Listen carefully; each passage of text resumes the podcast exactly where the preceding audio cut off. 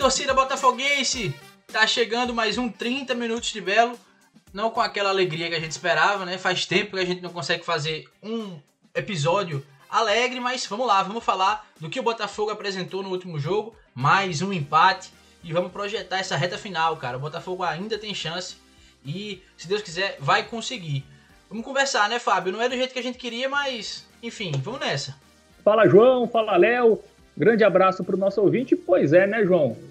Mais um empate ali no finalzinho, Botafogo perdendo os três pontos é, nos acréscimos, mas vou tentar ver pelo lado bom. O time jogou bem, apesar de ter saído do G4. Vai ter uma decisão contra o Manaus fora de casa, jogo muito difícil, mas Botafogo ainda tem chances de se classificar. Então, vamos analisar tudo isso no programa de hoje. Dois pontos importantes que você trouxe, Fábio. É, decisão contra o Manaus já na próxima rodada aí é final. E se tem alguma coisa para se tirar de boa desse último jogo, depois de jogos em que o Botafogo não conseguia vitória e jogava mal, dessa vez jogou bem. Então dá para se apoiar nisso, né, Léo? Mas, pô, que gostinho amargo, hein, cara? É isso, João. Mais um empatezinho ali nos minutos finais, né? Um gosto muito amargo, né? A sina de levar gols nos acréscimos continua, né? Infelizmente. Mas quero abraçar aqui você, o nosso amigo Fábio, e a todos os nossos ouvintes aqui do podcast. Aí, o Fábio já falou aí, né? A partida contra o Manaus é a final. Se a gente já discutia aqui que essa partida contra o Tomense, o Botafogo tinha que vencer ou vencer, agora contra o Manaus, meus amigos, não adianta não, viu? É vencer, Outro resultado vencer, não. vencer ou vencer ou vencer também. Exato. Mas daqui a pouco a gente discute mais um pouquinho. É contigo, João. Vamos nessa, vamos nessa. Vamos começar é, falando desse empate, né? Um a um contra o Tombense. Aquele gol 48 minutos do segundo tempo. O lateral esquerdo cabeceou aquela bola daquele jeito e ela vai e morre lá. É um negócio de não acreditar, mas é isso. Fábio, qual a sua análise é, desse empate? O que é que você. O que é que explica mais um empate? Cara, João, é difícil até de explicar, né? Assim, tem alguns motivos é, que dá para colocar como fatores determinantes para o Botafogo não ter segurado o placar. Eu acho que o principal deles realmente foi a queda de rendimento com as alterações. Eu acho que isso prejudicou demais a equipe. É, a saída do Tinga e também do Clayton, que estavam comandando ali o meio de campo. O Botafogo é, não, dava, não dava chance ali do, do Tom Ben se criar alguma coisa até a saída desses jogadores, né? Aí saiu o Tinga, que estava realmente muito cansado, ele já estava com câimbras, enfim, fez uma partidaça ali, correu é, o campo todo, como diria o comentarista Neto, né? Parece que o Tinga tem dois pulmões, de tanto que ele correu naquele jogo. Então, entrou o Amaral, né, que é um jogador que tem uma característica bem diferente, ele já é mais marcador mesmo, o Tom Benz colocou os jogadores mais à frente, o Botafogo foi recuando, e aí acho que também entra o fator psicológico, né? Essa recuada, não conseguir segurar a bola lá na frente, no final do jogo, porque o Botafogo estava fazendo tudo certo ali no, no início do segundo tempo. É, o normal seria o Tom Benz começar é, atacando ali no, no, início do segundo tempo e o Botafogo se defendendo e tentar segurar a bola ali mais para o final do jogo. O Botafogo fez o inverso, conseguiu segurar a bola ali até os 30 minutos mais ou menos do segundo tempo e no final não conseguiu. Não conseguiu ficar na área adversária, né, no campo de defesa do adversário. Então acho que passa muito por, por essas duas situações. As, as, alterações do Gerson Guzmão, algumas ele deveria ter feito mesmo, teria que ter feito a do Tinga que não aguentava, e aí ele ia colocar aqui o Rogério, ia ser melhor o Rogério do que Amaral, não sei. Eu acho que não, né? É só lembrar o jogo contra o Volta Redonda, Inclusive, a gente falou que aquele gol sofrido foi muito culpa do Rogério que não fechou espaço.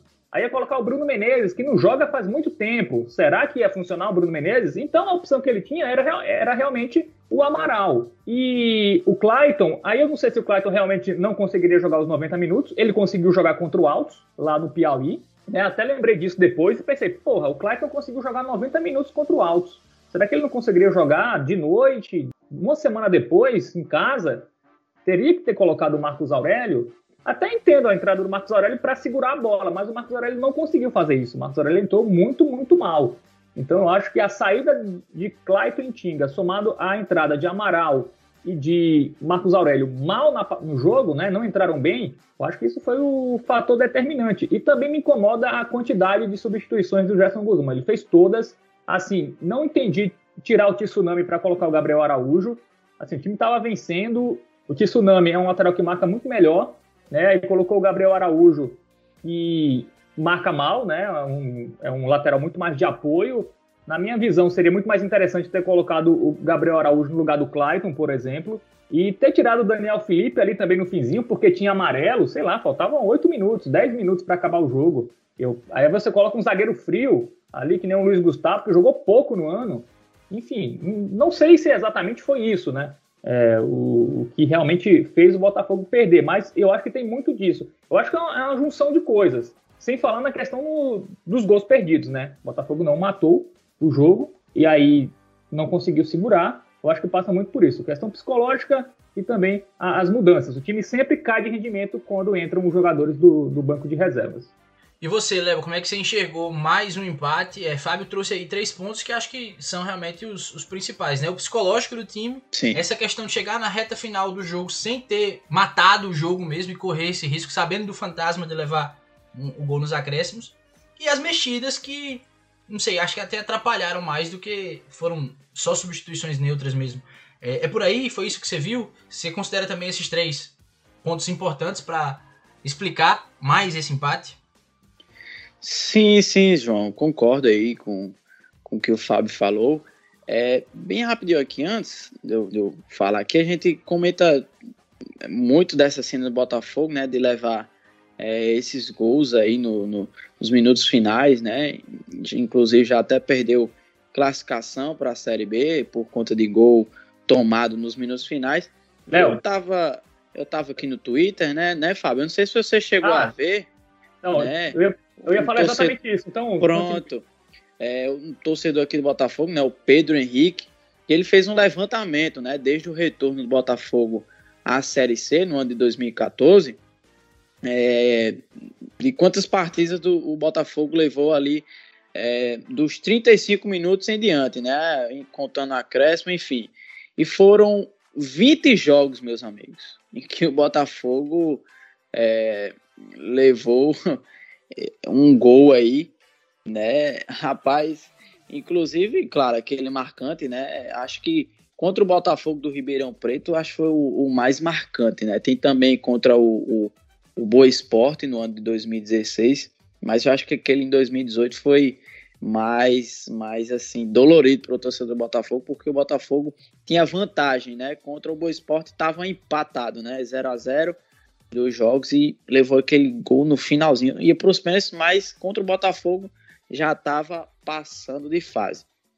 Mas aí continua essa cena, né, rapaz? O Botafogo que estava conquistando essa importante vitória aí contra o Tom Benz jogando em casa.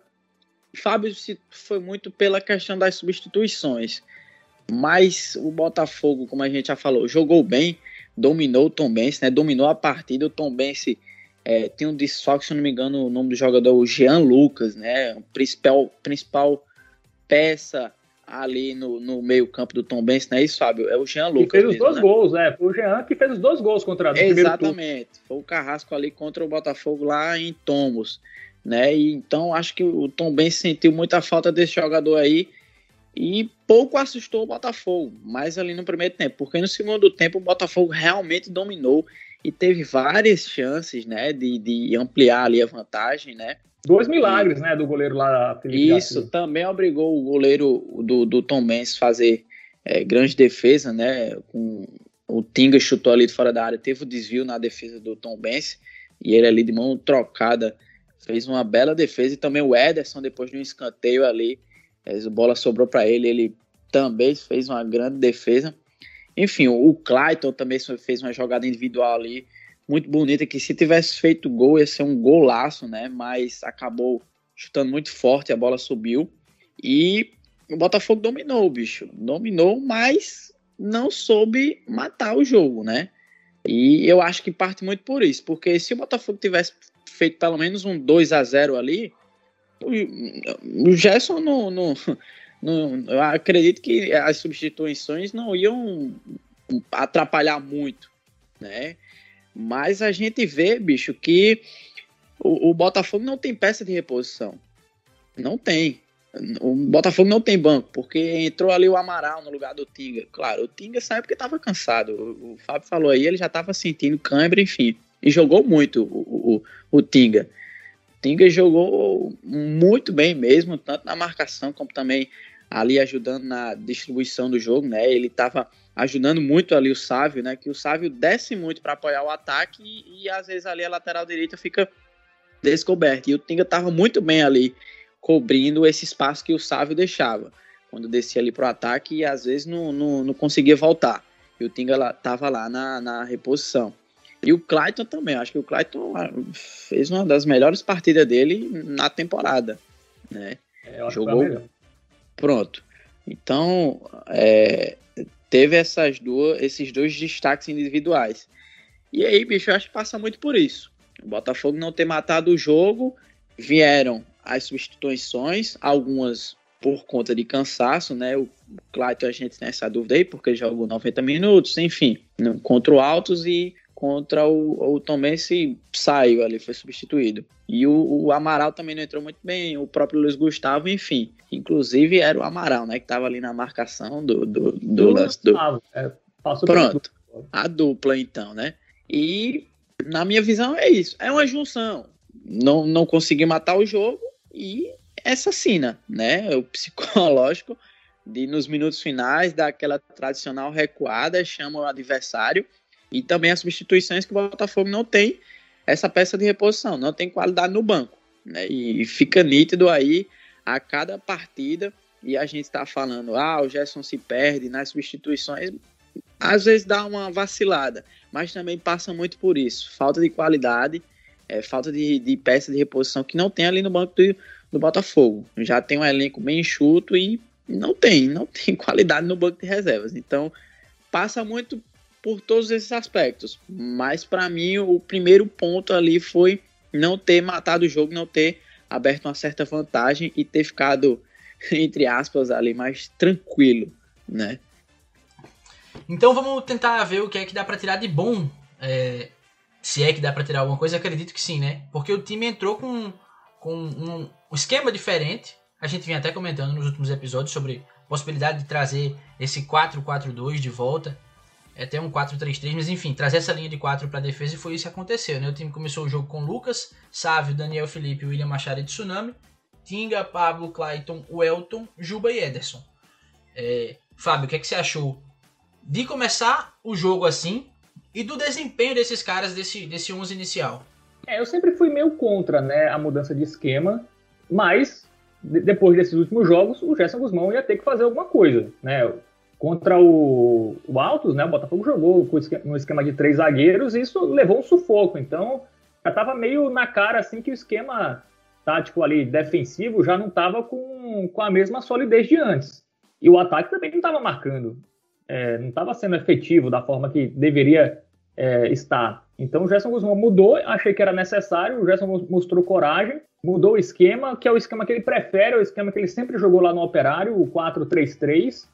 E o time jogou bem, o time jogou muito bem. A defesa levou poucos sustos, né? Lembrou muito aqueles jogos ali do Botafogo é, no início do 3-5-2, que o goleiro nem trabalhava direito. Né? Então foi uma grande. Foi uma grande atuação, assim, até os 30 minutos foi uma partida impecável do Botafogo, impecável mesmo. Assim, se tivesse matado o jogo, feito 2 a 0 aí a gente estaria aqui dizendo que foi a melhor partida do Botafogo nesta Série C. A gente estaria dizendo isso. Né? Mas aí, com as alterações, né, o que a gente já falou, tomou o gol no final e ficou, ficou meio ofuscado essa boa atuação. Né? A gente ficou falando muito mais da o time não conseguir, não ter conseguido segurar a vitória do que a atuação que foi boa. Acho que a, o que o torcedor pode ficar animado, né? Muita gente falou, ah, não acredito mais na classificação e tal. Cara, a, a atuação de, de domingo mostra que dá para o time brigar, assim. Porque o Botafogo vinha jogando mal. O Botafogo jogou bem contra o Volta Redonda e jogou mal contra o Floresta e jogou mal contra o Altos. E voltou a jogar bem contra o Tombense. E o Botafogo, se jogar bem contra o Manaus, né, se jogar como jogou no domingo, pode conquistar uma vitória. Então acho que gostei do esquema 4-3-3. O time se comportou bem em todos os setores do campo. O Tinga jogou muito bem, né? Parece que o futebol do Tinga apareceu mais aí. Dos meio-campistas, né? É, porque o Botafogo geralmente, quando jogava na linha de 5, o Botafogo jogava muito mais pelos lados. né, e não pelo meio, por dentro. E agora com esse esquema, a responsabilidade ficou para o meio, e os caras chamaram para si. O, o, Pablo jogou bem também. A gente falou do Ting e do Clayton, mas o Pablo fez uma boa partida. E é um baita meio de campo, né? Eu tava esperando você falar de Pablo para comentar isso. Esses três caras jogam muita bola. Isso. E, e no ataque ele é o ataque que deixou meio a desejar, né? Assim, o Ederson perdeu o gol, o Juba, aquele jogador que não faz nada de diferente, né? É um atacante que não decide, que não. Não sei, cara. O, Juba. É, é, porque também tem outros melhores no banco, né? O, o Luan Lúcio também entra e não faz muita coisa.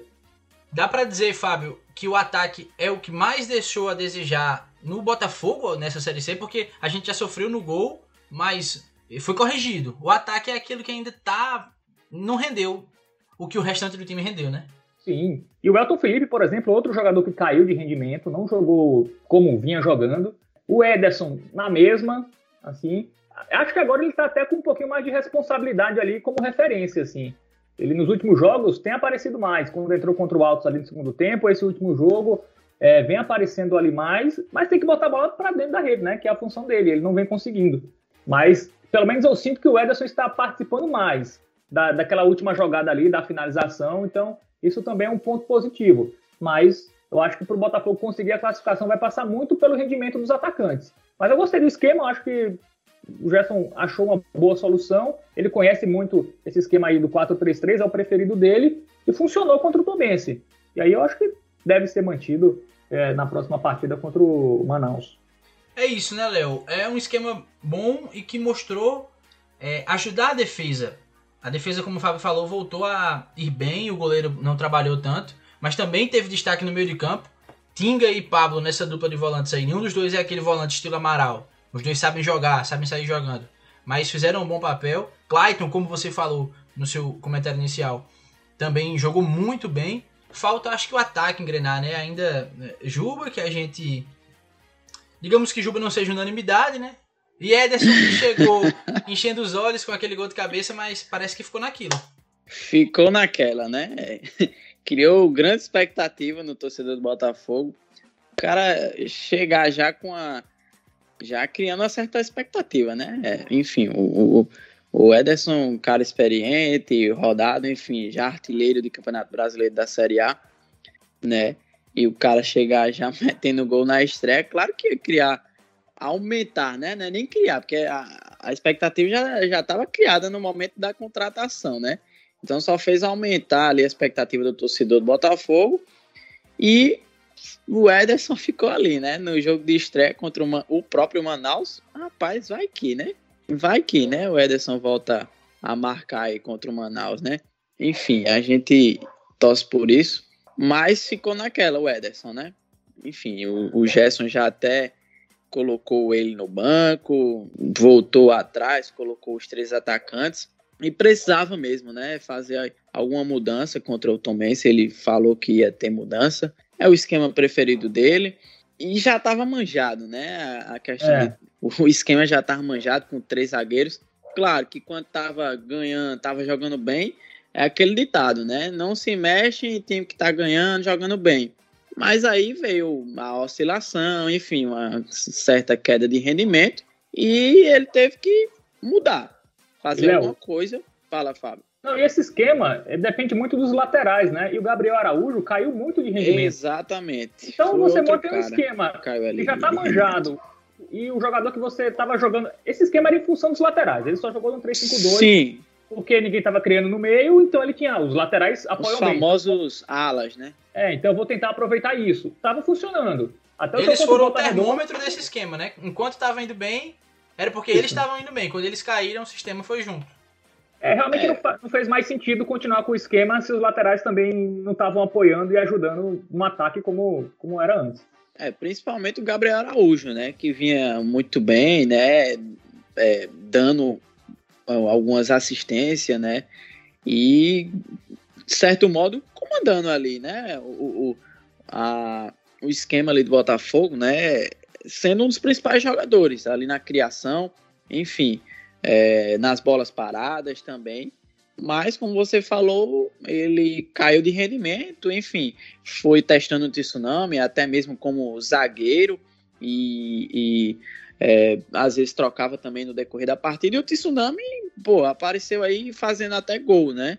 Aliás, gols, né? Enfim, marcou é, contra o, o, Agora eu não me recordo contra quem foi, mas foram dois gols. Exatamente. Contra o Paysandu e agora contra o Tom Benz. É isso. Então o Tsunami apareceu aí, dando uma, uma de artilheiro, entre aspas, né? E o Gabriel Araújo perdeu espaço, né?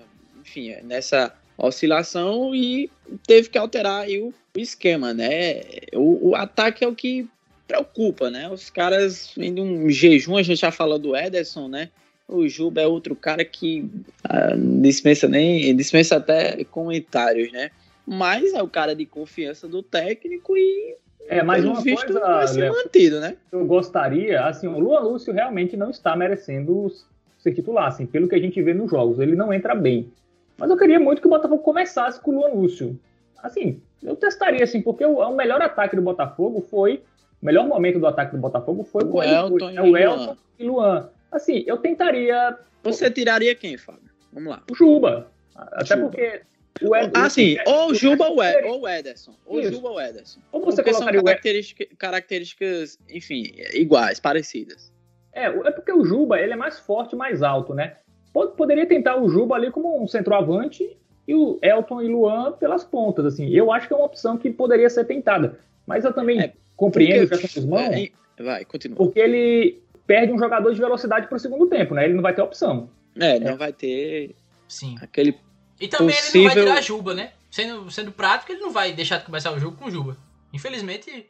É, e contra o Altos, né? Inclusive o, o Gerson Guzmão colocou o, o próprio Ederson no banco, né? Mantendo o Juba.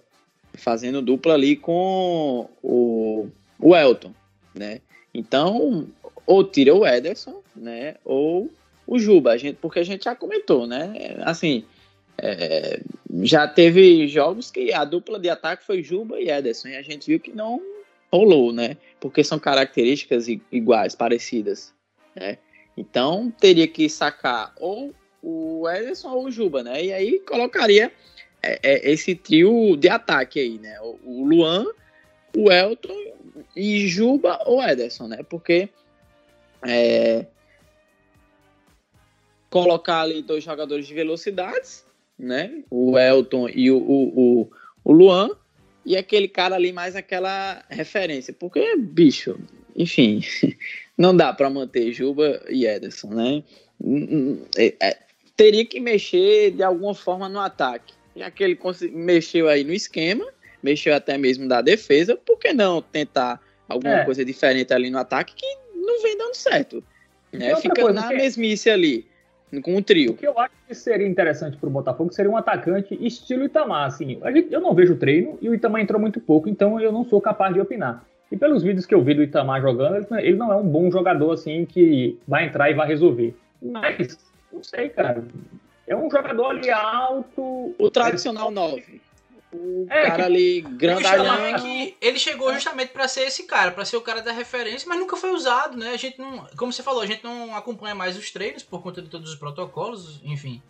E não, não sabe por que é que o cara não joga naquele Contra outro o Floresta ele Exatamente, entrou, né? contra o Floresta que a gente tava lá junto, a gente comentou, pô, só falta o Itamar entrar. E ele entrou. E é uma opção ok, é ter essa referência, como o Fábio tá falando, na área. Mas deve ter algum motivo pro cara não jogar nunca, né? É, não deve estar tá rendendo nos treinos, né? Eu, eu penso que seja isso. É, ele, inclusive, não foi nem relacionado no último jogo. Mas, enfim, é isso, né? Agora, jogo contra o Manaus é a decisão. Falando sobre o jogo contra o Manaus, é, Fábio, tem possibilidade de retorno já para essa partida de alguns jogadores que estão afastados há um tempo? É, eu tinha entrevistado no pré-jogo lá para a CBN, né, domingo, o John Matos Almeida, que é fisioterapeuta do Botafogo. Perguntei sobre é, os jogadores lesionados. Esquerdinha teve um, uma lesão no tornozelo, então ainda não deve voltar nessa rodada. É, mas não é nada grave, assim, mas deve voltar só na, na penúltima rodada. Mas Fred e Juninho já estão treinando normalmente, então a tendência é que os dois já possam voltar contra o Manaus. Assim, o Fred é importante, mas eu, eu acho que a volta do Juninho seria muito mais importante, até porque a gente falou do Tinga, né? Se tivesse saído do Tinga e entrado o Juninho, são jogadores muito mais parecidos, né? É, então, é muito importante para o Botafogo ter esse banco ali, um jogador melhor no banco. Então, tem essa possibilidade dos dois voltarem contra o Manaus. O esquerdinha, a, a, princípio, vai continuar fora, o que é ruim, né? Porque, por exemplo, tira o Clayton e coloca o esquerdinha. Melhor, né? Mas vai ter que, quando isso for acontecer, vai ter que achar outra opção ou manter, ou fazer a troca óbvia, Clayton por Marcos Aurélio, que eu acho que não, não funciona nessas situações. Assim, Marcos Aurélio, cara, bota só no desespero. Fora isso, não vale a pena não. Deixa eu passar aqui a classificação rapidinho antes da gente entrar é, nas projeções, nas opiniões de vocês aí sobre o confronto contra o líder Manaus, né? Manaus que lidera tem 24 pontos, mesma pontuação de Paysandu, que é o segundo colocado, depois vem Tombense com 23, Volta Redonda com 22, fechando o G4, e aí aparece o Botafogo também com 22 na quinta posição depois tem Ferroviário com 20, Altos 18, Floresta 16 e na zona de rebaixamento Jacuipense 12, Santa Cruz 11. É, Botafogo tá no mesmo número de pontos do quarto colocado que é o Volta Redonda, né? Apesar do baque de sair do G4 depois de bastante tempo, não é nada de se desesperar. Apesar de que o futebol não vinha sendo muito bem, é, o futebol apresentado não vinha sendo muito bom nas últimas partidas, quando foi, mesmo assim o time não conseguiu vencer. Mas já que é um campeonato tão embolado, né? Tão, a gente vem falando disso é, há algumas temporadas desde que a gente é, acompanha o Botafogo na Série C, a gente sabe disso que é jogo a jogo. E agora contra o Manaus é final, é decisão, porque se não ganha, fica complicado, né? O que é que você imagina aí para esse jogo, Fábio? É ir com esse quatro, essa linha de quatro atrás mesmo, deixar o meio de campo mais povoado e ir para cima do Manaus? É, eu acho que a formação tem que ser essa mesmo do último jogo. Talvez essa mudança no ataque que a gente comentou. Talvez colocar o Luan Lúcio, enfim, algo mais nesse sentido. Ou 4-4-2. Mas eu acho que ah, o 3-5-2 realmente, o jogo contra o Tom Benz voltou que não mostrou que esse esquema não deve voltar porque realmente não está funcionando. Não estava. Então o 4-3-3 ou 4-4-2 dependendo aí do que o Gerson Guzmão tem à disposição e queira fazer, eu acho que é a melhor saída. É, é um jogo que não vai ser na Arena da Amazônia, né? Vai ser no estádio Ismael Benigno. A Arena da Amazônia vai estar passando por manutenção no gramado. É um campinho mais acanhado e tal. Pelas imagens que eu vi, o gramado parece ok, né? Não sei se a imagem é muito antiga, né? Mas parece um gramado ok. É um estádio mais pequeno, né? Mais, é, é um estádio menor, é, lembra um pouco a Curuzu, onde o Botafogo jogou com o Paysandu, venceu por, por 2 a 0 no primeiro turno. É, é meio naquele estilo, estádio que o Botafogo vai jogar contra o Manaus 4 horas da tarde, né? Jogo que para o Botafogo vai ser muito decisivo, por quê? Porque o G4, as quatro equipes do G4 não vão se enfrentar nessa rodada. Então, o Botafogo pode ficar três pontos atrás. Se o Botafogo perder, por exemplo, e todo mundo vencer, o que eu acho pouco provável, é, mas pode acontecer se os times quis, porque a gente viu que quase ninguém vacilou na última rodada, né? Quem estava brigando ali. É, só quando teve confronto direto. Deixa eu passar esses e... confrontos aqui rapidinho, Fábio, que você está falando, passa só para ilustrar. Passa aí, João. O Manaus é o líder e pega o Botafogo, né? O Paysandu fora de casa joga contra o Ferroviário, que hoje é o sexto. Tombense recebe o Floresta, tem tudo para vencer esse jogo. E o Volta Redonda visita o Jacuipense, que está lá embaixo é ainda brigando para ter chances de se manter. Esse jogo pode ser mais difícil para o Volta Redonda, que é o time que tem a mesma pontuação do Botafogo. Né? Isso, assim, eu acho que o Volta Redonda pode perder pontos e o Paysandu pode perder pontos. Porque é o mais. Mas também se deve fazer o dever de casa. E a gente espera é, que o Manaus perca pontos, né? É, que o Manaus perca pontos. Assim, é uma rodada que pode dar ruim, mas pode dar bom, né? Se o Botafogo fizer a parte dele e essas equipes perderem pontos, o Botafogo volta ali para o G4 uma situação massa, tendo os últimos dois jogos contra os dois últimos colocados. Então, o Botafogo vai ter que vencer, ou pelo menos empatar, né? Pelo menos empatar para não deixar desgarrar, porque se empatar e acontecer o que a gente falou, de todo mundo vencer, o Botafogo vai ficar ali a dois, três pontos. Aí vai ter que torcer para tropeços é, das equipes nas últimas rodadas, se bem que vai ter confrontos diretos, confrontos diretos né, nas últimas rodadas, mas o ideal é o Botafogo conseguir uma, vencer o Manaus, assim, até para acabar com essa sequência já de não conseguir vencer e tal, de quatro jogos. Eu acho que é possível, cara. É improvável, é. O Manaus tá bem, mas é um time que toma muito gol e o Botafogo ganhou aqui de 4 a 1 Óbvio, era outro técnico, era outra situação. Mas, cara, é um jogo que dá para vencer, cara. Dá para vencer sim, não, não, não vai ser impossível. se o Botafogo jogar bem como jogou contra o Tom Bense, conseguir matar e conseguir segurar lá atrás, acho que dá para vencer. Enfim, acho que dá para o torcedor ficar esperançoso. Essa é a final, cara. Essa é a decisão. Entrar no, se o Botafogo entrar no G4, vai depender dele contra os dois últimos. Então, é, vai ficar numa situação muito mais tranquila. É, Léo, o que eu queria te perguntar era justamente isso que o Fábio usou no final da fala dele. Se dava para vencer. Eu queria que você desse sua opinião sobre isso, porque assim, eu também acho que dá. É, é, o líder, mas o Botafogo só tem dois pontos a menos que o Manaus. E como o Fábio também falou, o Manaus leva muito gol. Apesar de fazer muito, é o, o, maior, é o melhor ataque, tem 20 gols feitos, tem 22 sofridos. Então, tá com saldo negativo aí, é o time que mais tomou gol no grupo. É, contando os quatro do Botafogo, claro. O problema, eu acho, Léo, e por lhe conhecer, eu acho que você acha isso também, é justamente que depende do Botafogo. Quando chega nessa hora que o Botafogo é, depende dele, é que as coisas costumam azedar, né? É, a, a eu acho que eu acho que a Sina do Botafogo é com, com reta final, não é só é, nos acréscimos não, viu? É, é, com reta final, porque a gente, o Botafogo vinha fazendo a grande campanha, né? Enfim, ainda vem fazendo, né? Tá na quinta colocação, claro, não tá nada perdido, tem chance, sim. Tem, assim, uma parte de torcedor do Botafogo, infelizmente, já jogaram a toalha, mas ainda tem três rodadas, entendeu? E o Botafogo é, tá nessa oscilação, né? São quatro jogos aí sem, sem vencer. São quatro mesmo, né, galera? Uhum. Isso. Ah, beleza. E tá nessa oscilação, mas tem chance sim de vencer o Manaus, né? Apesar do Manaus é, vir numa, numa certa é, crescente, né? É, passa muito também por um velho conhecido do torcedor do Botafogo, o técnico Evaristo Pisa, né? O qual o torcedor do Botafogo tem um carinho enorme, mas esse carinho vai é, ficar guardado aí nesse confronto, né? Entre o, o Botafogo e o Manaus.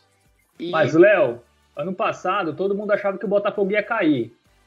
Teve Evaristo Pisa e o Botafogo conseguiu se livrar do rebaixamento. Agora pode é. ser a mesma coisa. Ninguém achava que o Botafogo vai se classificar mais. Encontrou Evaristo Pisa, mesmo é. do outro lado agora, pode ser que ele continue dando é. sorte, independentemente do lado. É, pode ser que o carinho até aumente, né? Depois do jogo. Ou não, né? Enfim. É, eu só quero a dizer gente... que eu ativei a carta aqui da zica reversa. Pra tirar gente... essa zica que o Fábio jogou aí, viu? E a gente é, conseguir a gente aproveitar assim. torce, assim. A gente torce que, que o Botafogo é, consiga vencer. É, assim, não dá nem. Assim, na minha opinião, né? É, não dá nem pra empatar, bicho. Se o Botafogo empatar, e vocês já falaram aí, dependendo dos outros resultados, aí sim pode complicar bastante, né? A vida do Botafogo pensando em classificação. Mas, como eu já falei, né, no início, não vejo outro resultado para o Botafogo, apesar de estar tá jogando contra o líder, um time que vem numa certa crescente, com a chegada de um novo técnico, hum, jogando fora de casa, mas o Botafogo, bicho, precisa dessa vitória. E vocês trouxeram aí números da defesa do, do Manaus, né? Só que o, em contrapartida, o ataque do Botafogo também não coopera muito, né? Então, é a chance. Mas fez quatro, né? né, contra o Manaus no primeiro turno. Sim, jogando em casa, enfim, a, a fase do, do Manaus era outra. Mas tá aí a chance da, do ataque do Botafogo, enfim. A gente não sabe se vai ser dupla ou trio ainda, se vai ter uma mudança no ataque, o, enfim, se o Gerson vai tentar alguma coisa nova, colocando o Luan, enfim. É, eu acho que o Gerson poderia, assim, tentar alguma coisa nova ali no ataque. Pode ser a entrada do Luan, enfim. É, enfim, o Botafogo precisa de mais. Eu não vejo outro resultado para o Botafogo e também vejo que tem chance, sim, do, do Botafogo vencer o Manaus jogando fora de casa. É isso. É, vamos chegando aqui no final de mais um episódio de 30 Minutos de Belo. Dessa vez sem palpites, porque tem novidade, né? Já posso falar, né, Fábio, da novidade? Tô liberado? Tá liberado. Tá liberado. Então vamos nessa. Palpite a gente vai dar mesmo numa live que a gente vai fazer sexta-feira no YouTube. A gente vai explicar tudo direitinho no Instagram, né? deixar tudo lá é, fácil para que vocês é, cheguem nessa live na sexta-feira. E lá a gente vai fazer uma projeção, de, simular os próximos confrontos aí dessas rodadas finais, é, para ver as chances do Botafogo. Vamos falar também dos rivais, claro, dos resultados possíveis dos rivais. Fazer as contas, e aí vai ter palpite de montão. Não é isso, Fábio? É, isso. Na verdade, vamos revelar se o Botafogo vai se classificar ou não. Depois dessa live aí é que vocês vão saber se o Botafogo vai conseguir se classificar ou não. Então, sexta-feira a gente vai definir o horário ainda, mas vai ser ali pela noite, uma live. Vamos estrear no YouTube, né? Vamos fazer esse teste aí, se vai funcionar, se vocês vão gostar. Mostrar as carinhas da gente. É, vocês, é, agora vocês terão a, a, oportunidade de ver nós três, nossa beleza assim no YouTube. E mais importante que isso, tem um chat lá ao vivo onde vocês podem expressar todo o seu amor por Faber Mano. Isso, xingar Léo. Criticar Léo Barbosa, né? Por mim também. vamos nessa, vamos fazer isso pra ficar mais próximo de vocês também. E como. É... Vai ser divertido demais. É, é, essas, essas simulações. O que vai ter de corneta também, meu amigo, vai ser ótimo. Inclusive, com a interação de vocês, a gente também vai é, montando lá, né, é, os palpites, a simulação, para chegar aí num, num, num, jeito que dê pro Botafogo se classificar. Isso é o mais importante. É isso, né, é, galera? Se flopar, João, se flopar, a gente finge que nunca aconteceu. A gente... É, nunca nem vi. A gente nunca nem entrou no YouTube. E depende de vocês, queridos ouvintes. Mas é isso, a gente se vê então sexta-feira. Até lá a gente vai é, colocando no Instagram tudo que for preciso para que vocês saibam direitinho como é que vai ser, horário e tal. E a gente se encontra lá, né? Valeu, Fábio! Valeu, João. Abraço. Sexta-feira tamo junto na nossa na estreia da live do 30 Minutos de Belo. Até lá, né, Léo? Um abraço, amigo. Até lá. Espero contar com toda essa audiência que a gente tem, é, da, da grande massa do botafoguense, né? Espero que a gente possa ter essa participação também lá no, na nossa live no YouTube. Um abraço a todos e dias melhores para o Botafogo. É isso, é isso. Essa live já vai ser para a gente projetar dias melhores para no próximo episódio mesmo do 30 minutos a gente tá falando de Botafogo no G4 depois de vencer. Valeu, galera. A gente se encontra no YouTube sexta-feira e por aqui a gente tá sempre. Um abraço.